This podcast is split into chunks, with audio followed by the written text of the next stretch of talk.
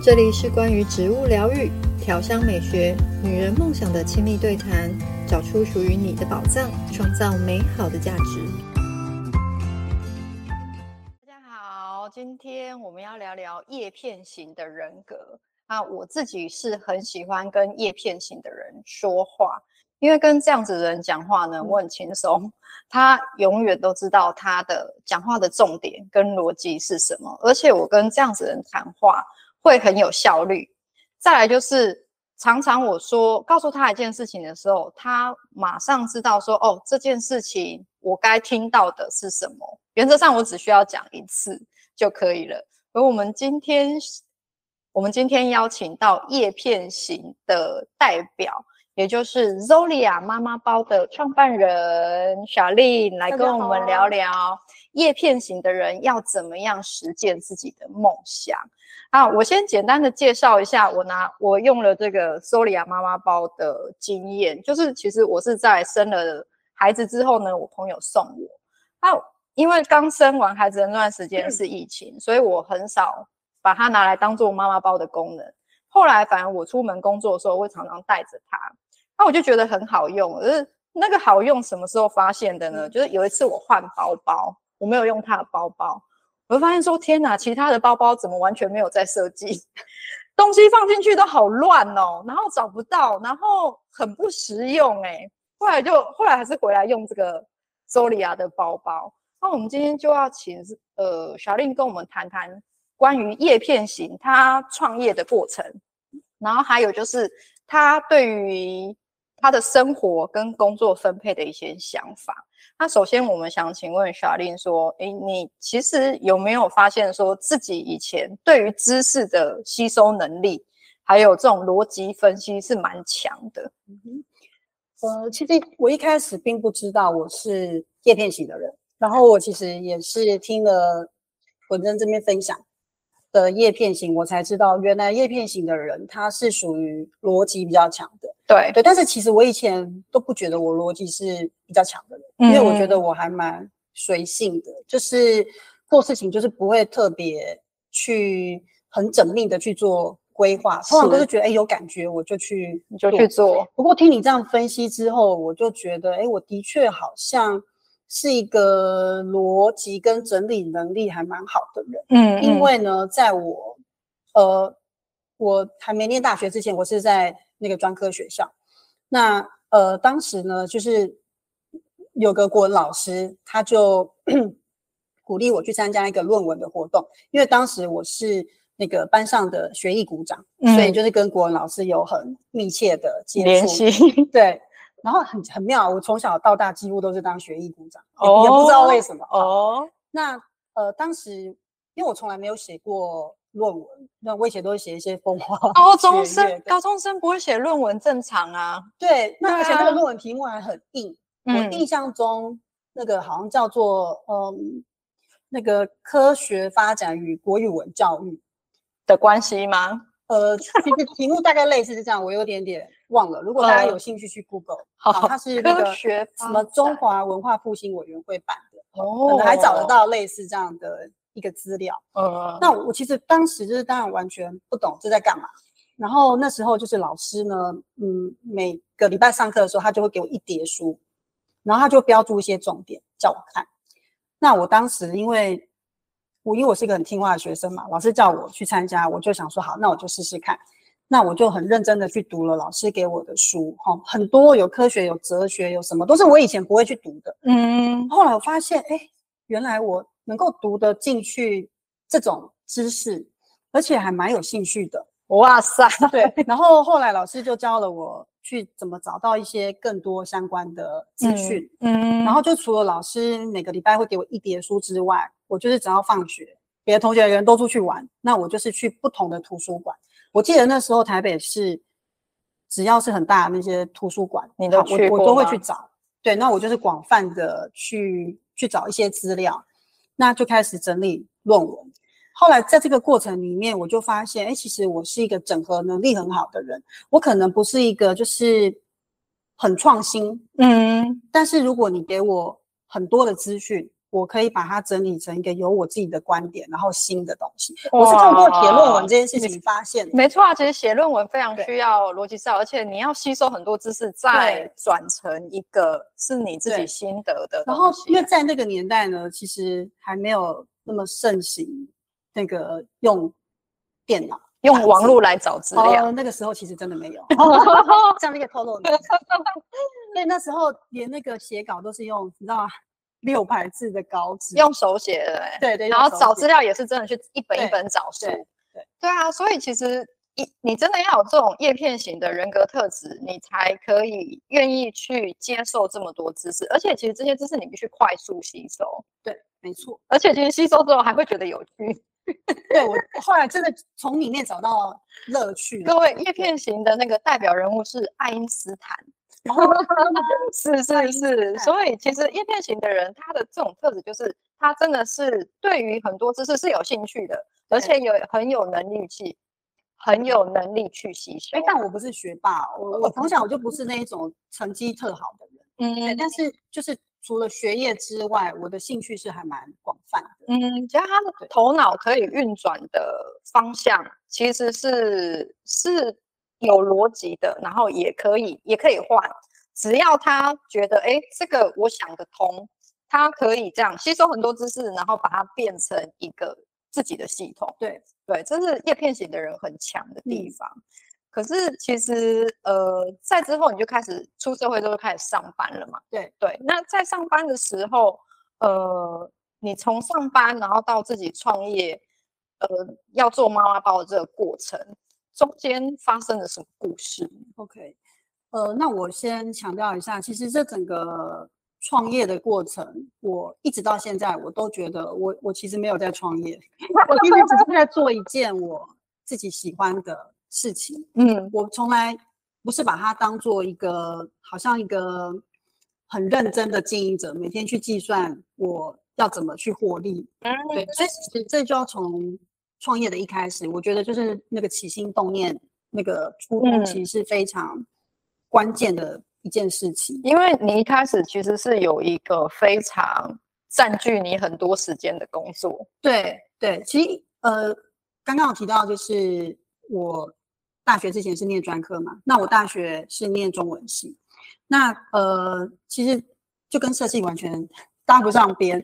那怎么会开启呢？其实最主要，我觉得创业的过程有比较三个重要的关键。那第一个关键就是我当了妈妈之后，那我我以前本来就是一个很爱买包包的人，嗯嗯嗯。所以我当了妈妈之后呢，我就发现带小孩出门的时候，我以前用的包包都没有办法符合我的需求，因为我是一个没有办法接受，就是包包里面什么东西都是东倒西歪，然后我要找个东西，我要这么捞捞。哎，妈妈的东西不能东倒西歪，因为就是些牛奶啊，对对，那个东倒西歪如果溢出来，对妈妈造成很大的困扰。对，然后整个乱七八糟，因为我可能捞不到奶嘴或这些小东西，我就会暴怒。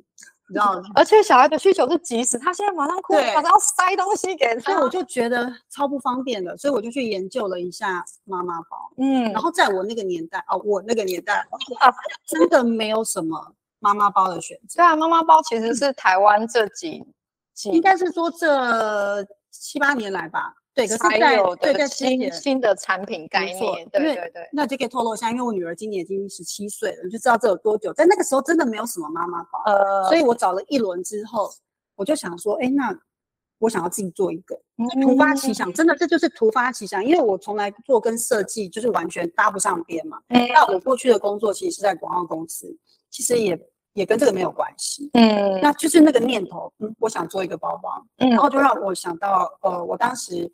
以前的同事有一个有一个呃有个同事，他们家就是在做包包的，嗯，那后来我就跟他联络上，然后后来我跟这个同事我们也合作了一段时间，他帮了我非常大的忙，他、嗯、他是一个很有美感的人，他就协助我设计了一个我当时想要的。包包依照你的需求去设计出你觉得出门好用的。对，我就是把我的构想告诉他，我想要什么什么什么功能，他就协助我把它做的比较完整，嗯、那让工厂可以去做生产。嗯，那因为当时生产的话，我不可能只做一个嘛。对，所以我当时就是为了我想要一个妈我想要的妈妈包，然后我就做了一批。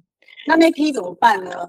呃，因为当时我在广告公司工作嘛，对，所以其实我还当时还蛮了解怎么去做销售这件事情。嗯，那因为当时其实我们现在知道社群媒体通通都没有哦，只有部落格跟一些论坛，嗯，所以我就开了一个部落格，嗯，那我就开始。介绍我的包包，这也是自媒体耶。呃，对，从那时候就开始做自媒体，那时候算是，但是因为我是业余的嘛，因为我白天还在广告公司上班，嗯，所以我其实就是有空的时候做。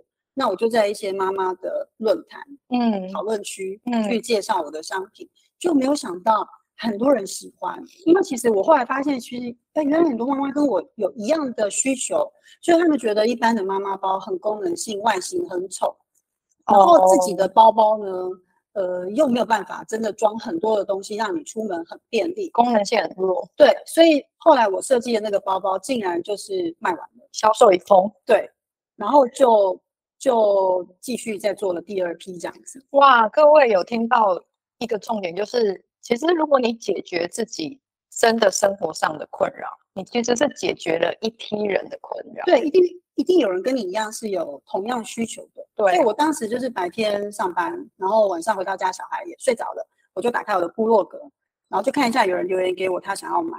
然后 me time 时间是你的工，对对对，就是的副业时间。可是因为其实白天工作已经很累，又要带小孩，一定的啊。但是其实因为我觉得很好玩。嗯嗯嗯，我做的东西竟然有人喜欢呢、欸，我觉得这是一个无比快乐、有成就感的事情。没错，抢购一空哎、欸。对，所以我就晚上要继续做这件事情，然后我就请我爸妈帮我出货，嗯、所以一开始是这样开始的。呃，然后好到那个阶段，我其实也没有想要创业，因为我就是觉得好玩。嗯嗯嗯嗯。那呃，第二个关键呢，其实是我当时因为在广告公司工作，是真的。超忙超忙的，没日没夜。对，然后当时小孩很小嘛，呃，我我做妈妈包那个时时候，哦，就还没有做妈妈包之前，哎，不对不对不，对，应该是我做妈妈包那时候，我女儿才不到两岁。嗯，那所以品牌的名称 Zoila 是这样来的，因为它的中文名字叫柔一。嗯，他当时学说话的时候，就是很喜欢在字尾加个啦啦啦，那我都会问他说：“你叫什么名字啊？”他就会说啊，我叫 Zoe 啦。我当时就有一个被触动，Zoe 啦，哎，这个名字听起来我有感觉，所以我就上网去搜寻了一下，哎，还真的有这个名字哦，真的有这个名字叫英文对，然后它的字义是生命 life 的意思。我就觉得天啊，这不就是很符合我做这个妈妈包的这个起心动念吗？对对，它是源自于一个生命，好特别哦。对。那所以后来我就把品牌的名称就命名为 Zoe Zoe 啦就是品牌是这样子来的。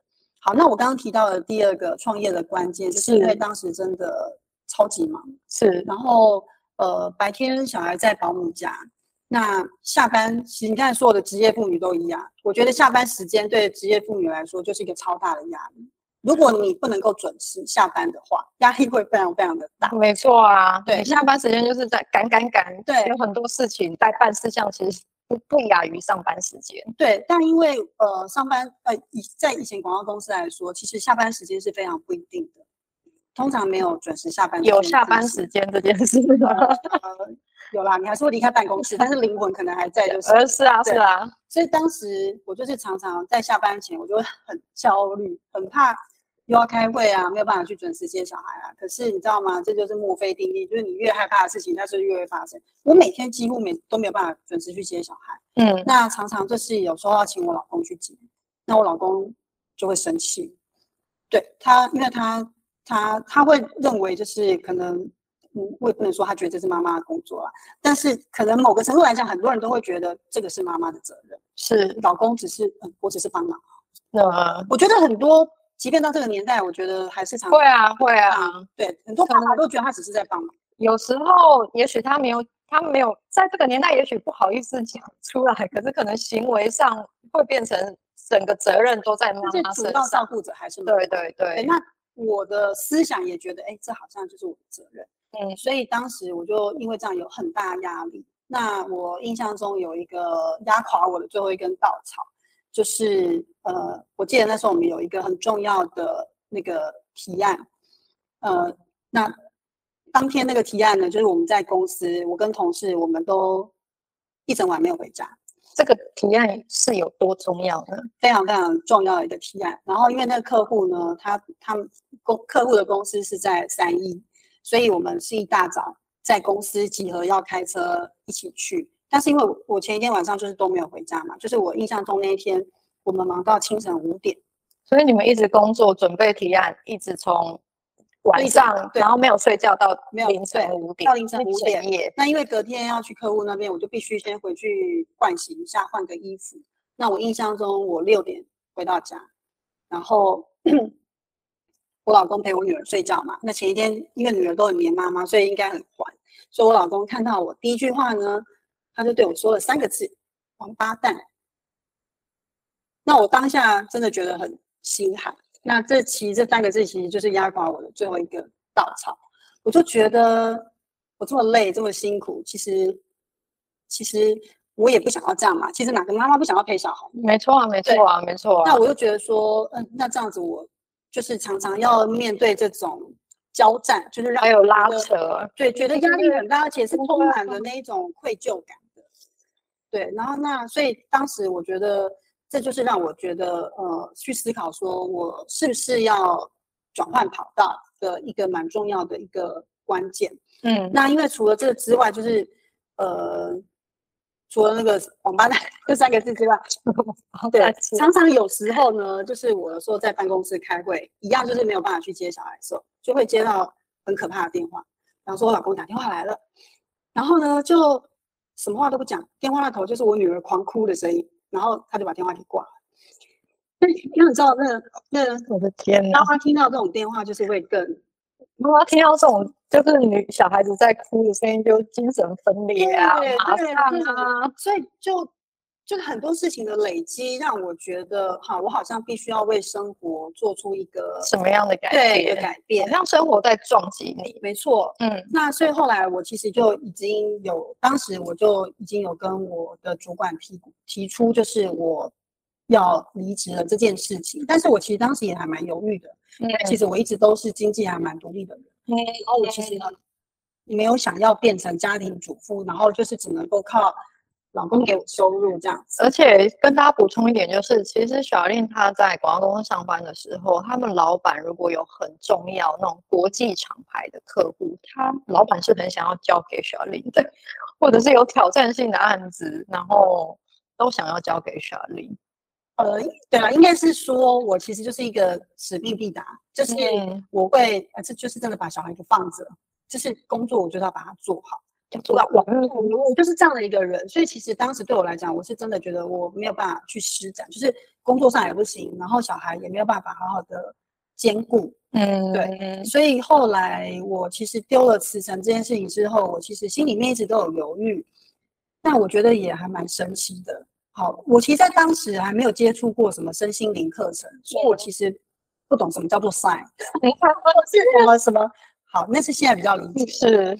就是讯讯息，对对，宇宙的讯息等等。当时因为其实文珍说我是一个逻辑性比较强的人，是不是做事情都有一个逻辑思考之后才决定？那我刚刚有说，其实我觉得我好像不是嘛。嗯。哎，觉得差不多有有感觉，我就去做。嗯。那其实我觉得创业这件事情，某个程度其实是是这样的，那是一个感觉。嗯。一个是当然，我觉得不用分析嘛，任何逻辑都不用来分析，就是就是没有办法兼顾。嗯。那。可是我到底要不要离职呢？我觉得真的是，我就收到了一个讯息，对，因为其实后来我在做妈妈包之后，其实陆陆续续开始也有其他妈妈包品牌也出现。那当时有一个还蛮知名的妈妈包品牌是从社群媒体兴起的，嗯，大家应该都知道。我本身也非常喜欢这个品牌，嗯嗯呃，其实我都是都开玩笑跟人家说，如果当时我在找妈妈包的时候已经有这个品牌，应该就没有洛伊了，你就会去买那个包了，买这个包了，是，那。呃，所以，所以我觉得这一切安排都是有道理的啦。对，那所以当时我有个朋友就是告诉我说，哦，那个品牌呢，就是有一个报纸去采访他，然后有一个满版的介绍，问我有没有看过那个那篇报道。那我就说，哦，因为平常工作很忙，我可能比较少在看这些，没有注意，我就提过也没有放在心上了。那我印象中，我当时提辞呈的时候，好像是五月份的事情。